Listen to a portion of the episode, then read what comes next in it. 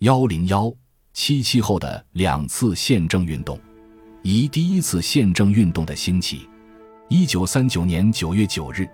国民参政会第一届第四次会议在重庆开幕。出席会议的参政员共一百七十二人，中共和各中间党派的参政员除毛泽东等个别人外，都出席了会议。会议开幕的前一天，即九月八日，中共参政员毛泽东、陈少宇、秦邦宪。林祖涵、吴玉章、董必武、邓颖超七人共同发表了我们对于过去参政会工作和目前时局的意见，提出要加强战时政府，容纳各派人才，实行战时民主，保障人民各项权利，取消各种所谓限制一党活动办法等多项要求。会议开幕后，中共参政员陈少宇等又根据。我们对于过去参政会工作和目前时局的意见的基本精神，提出请政府明令保障各抗日党派合法地位案，在陈述了各抗日党派之精诚团结的重要意义和限制一党活动办法等法令对各党派之精诚团结的巨大危害后，强调指出，为巩固民族团结，以力坚持抗战国策，必须使抗日各党派坚持关系。得到公平合理之解决。为此，提案要求国民党必须：一、明令保障各抗日党派之合法权利；二、明令取消各种所谓防治异党活动办法，严令禁止借口所谓异党党员或思想问题而对人民和青年施行非法压迫之行为；三、在各种抗战工作中，幺零幺七七后的两次宪政运动。以第一次宪政运动的兴起，一九三九年九月九日，国民参政会第一届第四次会议在重庆开幕。出席会议的参政员共一百七十二人，中共和各中间党派的参政员除毛泽东等个别人外，都出席了会议。会议开幕的前一天，即九月八日，中共参政员毛泽东、陈少宇、秦邦宪、林祖涵、吴玉章、董必武。邓颖超七人共同发表了我们对于过去参政会工作和目前时局的意见，提出要加强战时政府，容纳各派人才，实行战时民主，保障人民各项权利，取消各种所谓限制一党活动办法等多项要求。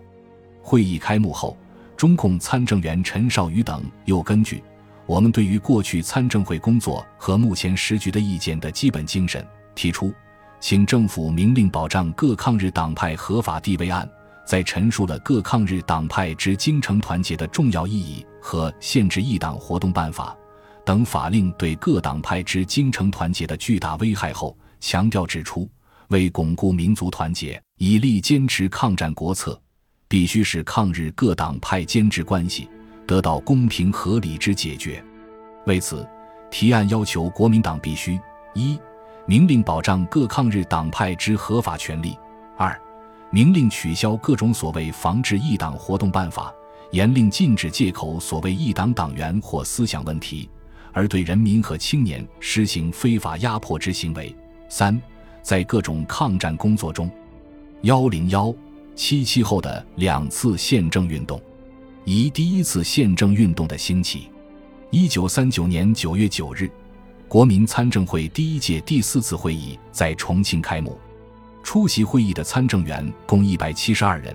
中共和各中间党派的参政员除毛泽东等个别人外，都出席了会议。会议开幕的前一天，即九月八日，中共参政员毛泽东、陈少宇、秦邦宪、林祖涵、吴玉章、董必武、邓颖超七人共同发表了我们对于过去参政会工作和目前时局的意见。提出要加强战时政府，容纳各派人才，实行战时民主，保障人民各项权利，取消各种所谓限制一党活动办法等多项要求。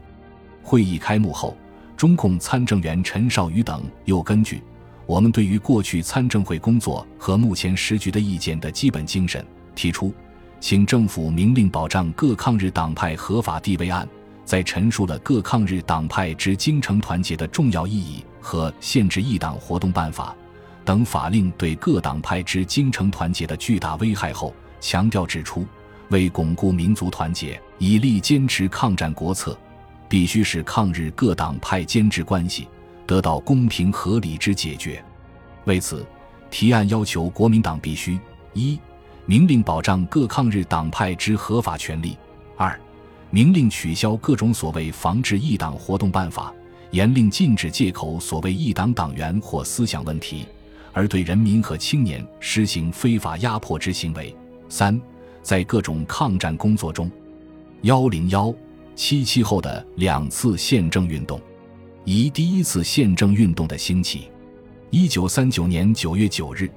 国民参政会第一届第四次会议在重庆开幕，出席会议的参政员共一百七十二人。中共和各中间党派的参政员，除毛泽东等个别人外，都出席了会议。会议开幕的前一天，即九月八日，中共参政员毛泽东、陈少宇、秦邦宪、林祖涵、吴玉章、董必武、邓颖超七人共同发表了我们对于过去参政会工作和目前时局的意见。提出要加强战时政府，容纳各派人才，实行战时民主，保障人民各项权利，取消各种所谓限制异党活动办法等多项要求。会议开幕后，中共参政员陈少宇等又根据我们对于过去参政会工作和目前时局的意见的基本精神，提出请政府明令保障各抗日党派合法地位案。在陈述了各抗日党派之精诚团结的重要意义和限制异党活动办法等法令对各党派之精诚团结的巨大危害后，强调指出，为巩固民族团结，以力坚持抗战国策，必须使抗日各党派间制关系得到公平合理之解决。为此，提案要求国民党必须一明令保障各抗日党派之合法权利；二。明令取消各种所谓防治异党活动办法，严令禁止借口所谓异党党员或思想问题，而对人民和青年实行非法压迫之行为。三，在各种抗战工作中，幺零幺七七后的两次宪政运动，以第一次宪政运动的兴起。一九三九年九月九日，国民参政会第一届第四次会议在重庆开幕。出席会议的参政员共一百七十二人，中共和各中间党派的参政员，除毛泽东等个别人外，都出席了会议。会议开幕的前一天，即九月八日，中共参政员毛泽东、陈少宇、秦邦宪、林祖涵、吴玉章、董必武、邓颖超七人共同发表了我们对于过去参政会工作和目前时局的意见，提出要加强战时政府，容纳各派人才。实行战时民主，保障人民各项权利，取消各种所谓限制异党活动办法等多项要求。会议开幕后，中共参政员陈少宇等又根据我们对于过去参政会工作和目前时局的意见的基本精神，提出请政府明令保障各抗日党派合法地位案，在陈述了各抗日党派之精诚团结的重要意义和限制异党活动办法。等法令对各党派之精诚团结的巨大危害后，强调指出，为巩固民族团结，以力坚持抗战国策，必须使抗日各党派间制关系得到公平合理之解决。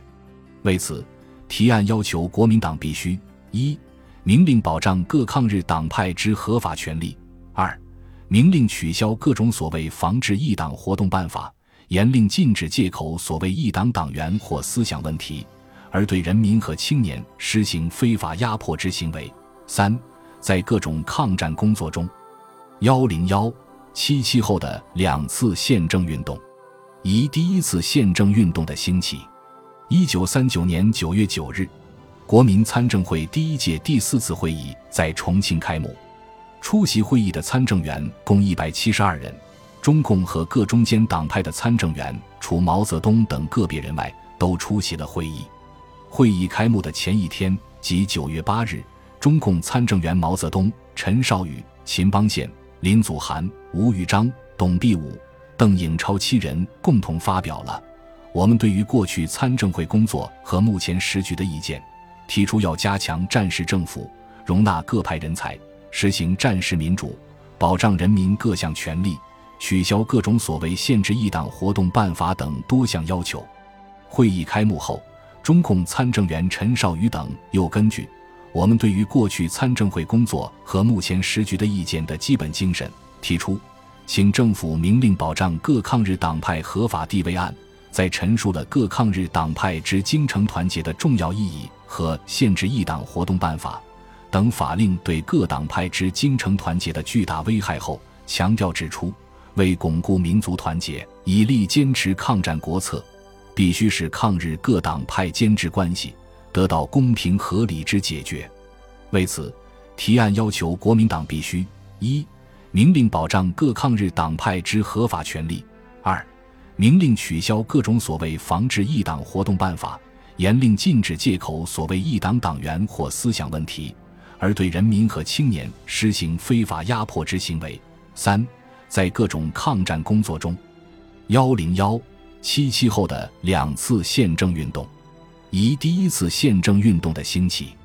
一九三九年九月九日，国民参政会第一届第四次会议在重庆开幕。出席会议的参政员共一百七十二人，中共和各中间党派的参政员除毛泽东等个别人外，都出席了会议。会议开幕的前一天，即九月八日，中共参政员毛泽东、陈绍宇、秦邦宪、林祖涵、吴玉章、董必武。邓颖超七人共同发表了我们对于过去参政会工作和目前时局的意见，提出要加强战时政府，容纳各派人才，实行战时民主，保障人民各项权利，取消各种所谓限制一党活动办法等多项要求。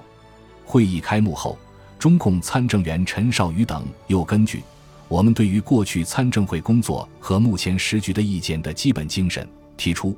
请政府明令保障各抗日党派合法地位案，在陈述了各抗日党派之精诚团结的重要意义和限制一党活动办法等法令对各党派之精诚团结的巨大危害后，强调指出，为巩固民族团结，以力坚持抗战国策，必须使抗日各党派间之关系得到公平合理之解决。